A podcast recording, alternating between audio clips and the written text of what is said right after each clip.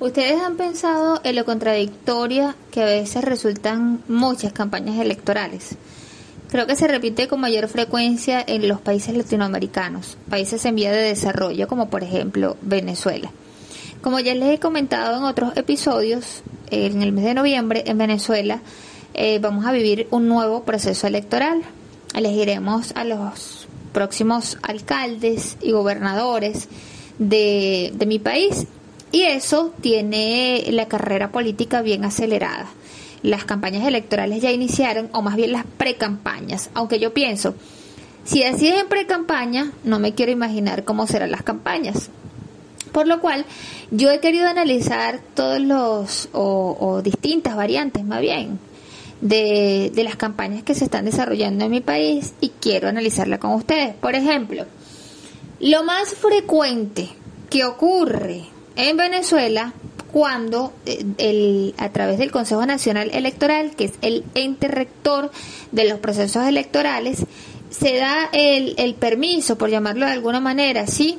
se dictan las pautas para que los distintos candidatos o precandidatos inicialmente eh, empiecen a, a, mostrar, a seducir a su electorado a través de sus propuestas, y escucho muy bien, propuestas de gobierno, sus planes, sus proyectos, sus planteamientos, entonces nosotros empezamos a notar que ocurre lo siguiente. Los candidatos empiezan a recorrer los sectores, sobre todo aquellos que son los más vulnerables, empiezan a, tener ese contacto cercano con los ciudadanos y a preguntarle por cuáles son sus problemas, cómo pueden hacer ellos para ayudarlos. Aquellos con mayor capacidad de recursos llegan a los barrios, a las urbanizaciones con comida o con algún tipo de donativo deportivo o medicamentos, aquello que sirva para llamar la atención y para decir, mira, esto es solo una muestra de lo que vas a tener si, si votas por mí.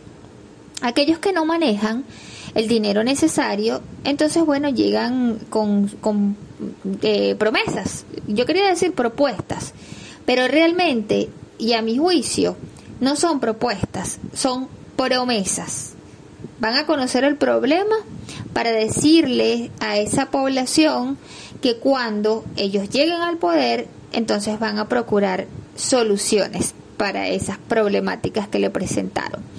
También ocurre, y yo considero que quizás este es lo, más delicado, que hacen quizás eh, vamos a déjenme pensar, déjenme pensar porque no quiero ser tan tan odiosa, tan crítica, pero como todos sabemos, estamos todavía en tiempos de pandemia.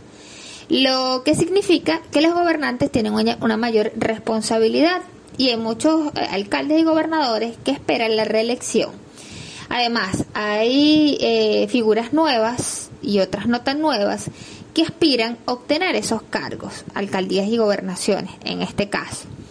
Entonces, tú pudieses esperar, por lo menos yo pienso de esta manera, que estas personas que aspiran a seguir gobernando o gobernar de manera inédita, presenten o sean más bien responsables con el cuidado de las normas de bioseguridad, porque de esa manera están protegiendo a sus electores, a los ciudadanos. Y eso no está ocurriendo. Un candidato o una candidata que arma una tarima, que coloca un sonido, otros que van más allá y contratan artistas que por supuesto van a ser el atractivo para las masas, que además permiten, porque no me atrevo a, profundizar o más bien a afirmar algo que de lo cual no tengo constancia, pero que permiten la repartición de bebidas alcohólicas o el consumo de bebidas alcohólicas y que se y que se produzca una, una ruptura de, de una norma tan importante como mantener el distanciamiento físico y que eso puede producir un eventual brote de COVID-19. Entonces, tú te puedes dar cuenta de que la responsabilidad, o por lo menos en ese momento, no existe. Esa es una forma de hacer campaña en mi país y no es nueva. No se trata de el grupo que está actualmente en el poder, es algo a lo que nos acostumbraron. Es una cultura que ha pasado de generación en generación y entonces los venezolanos decimos, ay, este no me gusta, este candidato es aburrido, y este candidato no sacó una música contagiosa con la que yo pueda identificarme y bailar al ritmo de ese candidato. O este no repartió franelas o gorras, qué chimbo.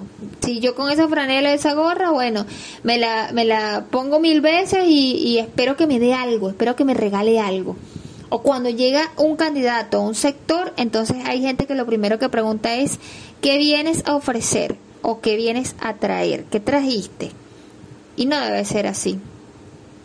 ¿Cuántas veces le ha preguntado usted, o, prefiero mejor tutearlo, le has preguntado tú a un candidato qué propuesta traes? Ya lo hemos hablado en otro episodio. Yo creo que debemos aprender a elegir, a elegir, no votar por votar, porque entonces cambiamos esa vez eh, la vidental y la cambiamos por la labial y de verdad estamos votando sino elegir y ser también más analíticos y críticos durante la campaña preelectoral. ¿Qué quieres tú? Un gobernante que te ofrezca rumba y ron, un gobernante que no tenga coherencia con lo que está diciendo, que no tenga lógica del mensaje que envía, o quieres alguien que te diga, mira, yo quiero solucionar este problema y para hacerlo se necesita esto, esto y esto, y, hay formas eh, factibles y viables de lograrlo. ¿Y qué hay que hacer? Bueno, entre dependiendo también de, del lugar donde habites, de las condiciones económicas de tu país, en el caso de, de mi país no son tan sencillas, pero, pero pienso que siempre debe haber un proyecto, siempre debe haber un planteamiento y más cuando ese proyecto es, es tan, tan tan necesario que exista porque va a impactar en la calidad de vida de una población. Así que bien, este fue el, el, tema que quise compartir con ustedes hoy, dibujarles un poco cómo son las campañas electorales en mi país.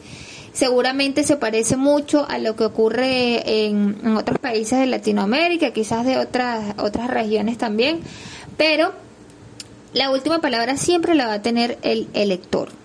Usted que me está escuchando, usted que está permitiendo que le acompañe en este nuevo episodio de, episodio de Con Calma Podcast, siempre va a tener la última palabra y va a depender de su análisis, ojalá y sea así, de, de lo crítico que usted pueda hacer, a quién va a elegir. Gracias por su tiempo. Ya saben que a mí me encanta mucho agradecer por su tiempo porque considero que es lo más valioso que tú le puedes regalar a alguien. En una próxima oportunidad nos volveremos a escuchar, creo que ya no hablando de política, vamos a hablar de otros temas, vamos a hablar de la vida, de la familia, de las relaciones de pareja, que es otro aspecto que a mí me llama mucho la atención y claro que buscando argumentos y basándome en información científica. Me gusta respetar también el área de cada quien. Así que cuídense mucho, tengan un bonito día y bueno, nos volveremos a escuchar próximamente en Con Calma podcast. Ah, antes de concluir, por favor, recuerden seguirme en mi cuenta de Instagram, arroba soy Andrea Calma y también arroba café con calma. Para mí será de, de gran importancia tenerlos por allá también. Cuídense.